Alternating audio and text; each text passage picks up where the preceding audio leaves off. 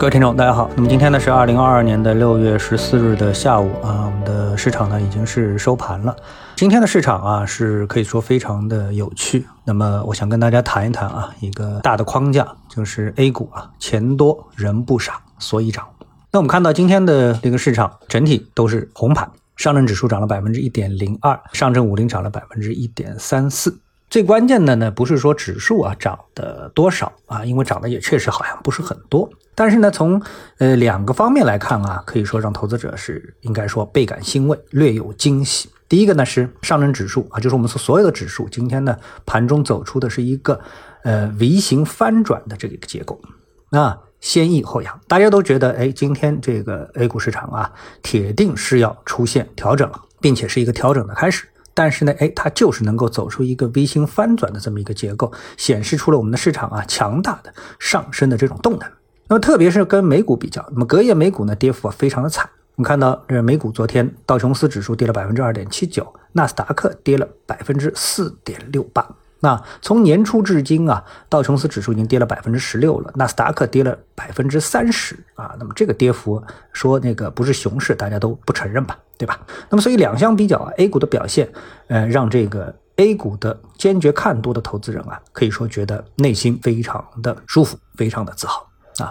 那么这就又要回到这个本质的问题了：美股弱，A 股强，这个逻辑啊，你现在理解了没有？认可了没有？啊，准备以此指导这波行情的操作吗？啊，那么事情很简单，美国啊，我们说及其跟屁虫，那么都在加息啊，而且是准备狠狠的加息啊，因为通胀多少呢？这个美国的通胀百分之八点六，厉害吗？确实非常厉害。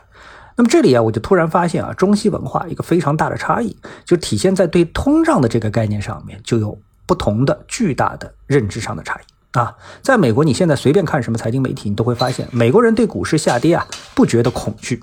啊，不像我们在那个特朗普的这个时代啊，特朗普这个对股市啊下跌啊非常的敏感。现在这个拜登啊对股市啊下跌啊一点感觉都没有，而且不仅是拜登，而且我们看这个财经媒体啊对这个股市下跌啊也不怎么感冒，而是对什么呢？就是对这个通胀的数据无比的恐惧啊，百分之八点六，非常非常恐惧。这种恐惧啊，我们说就是中国人是难以理解啊，这有这么可怕吗？那么这个股市呢，作为通胀上涨加息的必然的结果啊，就是美国投资者可以说是坦然受之。而在中国，相信大家感觉就不一样了。大家对通胀数据的重视程度啊，远远不及欧美。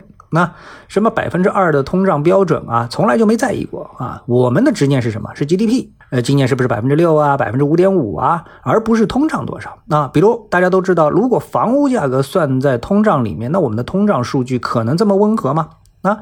但是由于 GDP 的速度啊，虽然表面上不能超过通胀，但是实际上似乎又明显的超过了这个通胀的水平。所以啊，我们并没有进入传统经济学意义上的经济危机的这么样一个范畴。经济高速发展，通胀高速发展啊，那么房价呢也是高速发展，但总体上呢，哎，没有问题。但任何经济体啊，对货币政策的反应几乎又都是一致的啊，就是紧缩货币的时候呢，那股市就跌，叫经济萎缩啊；如果放水，那股市就涨，甚至呢，经济不涨，股市也涨。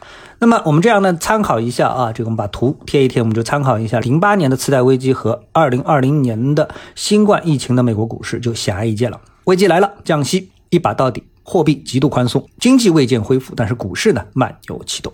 所以以这个思路，我们来理解当下的 A 股，其实呢就很简单了啊。我们看到这波行情的启动靠什么？总体上靠的就是货币宽松，靠的是疫情压力下不得不启动并进行的货币宽松政策，是与欧美加息紧缩政策完全相反的货币财政政策啊。但这是符合客观规律的，就是货币一宽松，股市就涨。当下行情为什么能够每每在盘中实现反转？因为我们货币宽松，对不对？钱多人不傻。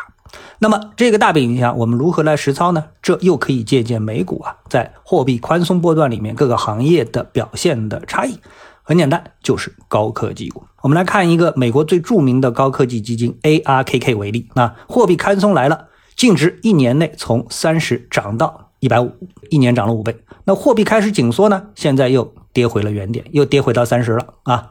那么 ARKK 我再补充两句啊，这个 ARKK 什么叫为什么叫高科技基金呢？因为它买的啊不是我们所传统意义上理解的，比如说像苹果啊、谷歌啊，这种高科技就是成熟的时候高科技，他买的都是非常不成熟的高科技，那就是现在可能连盈利都没有，但是呢，感觉上成长性非常好啊，他买的就是这样的一些高科技股，所以呢，啊，一旦货币宽松啊，这个投资人钱多啊，这个往里面拼命一扑，五倍就来了，所以基金经理呢也是一战封神。那么我们现在处于哪个阶段呢？我相信投资者呢也就不难判断啊。我们来看一下今天的 ETF 的排行啊，我们倒过来看啊，今天的跌幅榜。跌幅榜里面呢，半导体芯片 ETF 呢就是跌幅靠前。所以呢，我们说啊，一旦在这个货币宽松的大背景下，第一想到的就是什么？科创板、创业板。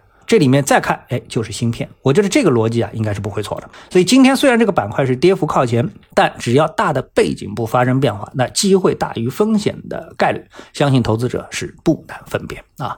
好，那么如果呢，你对我们的节目有什么看法，有什么想法，想跟我们来进行一个交流，那么欢迎呢，在我们的留言区给我们留言，谢谢啊。我们下次的节目时间再见。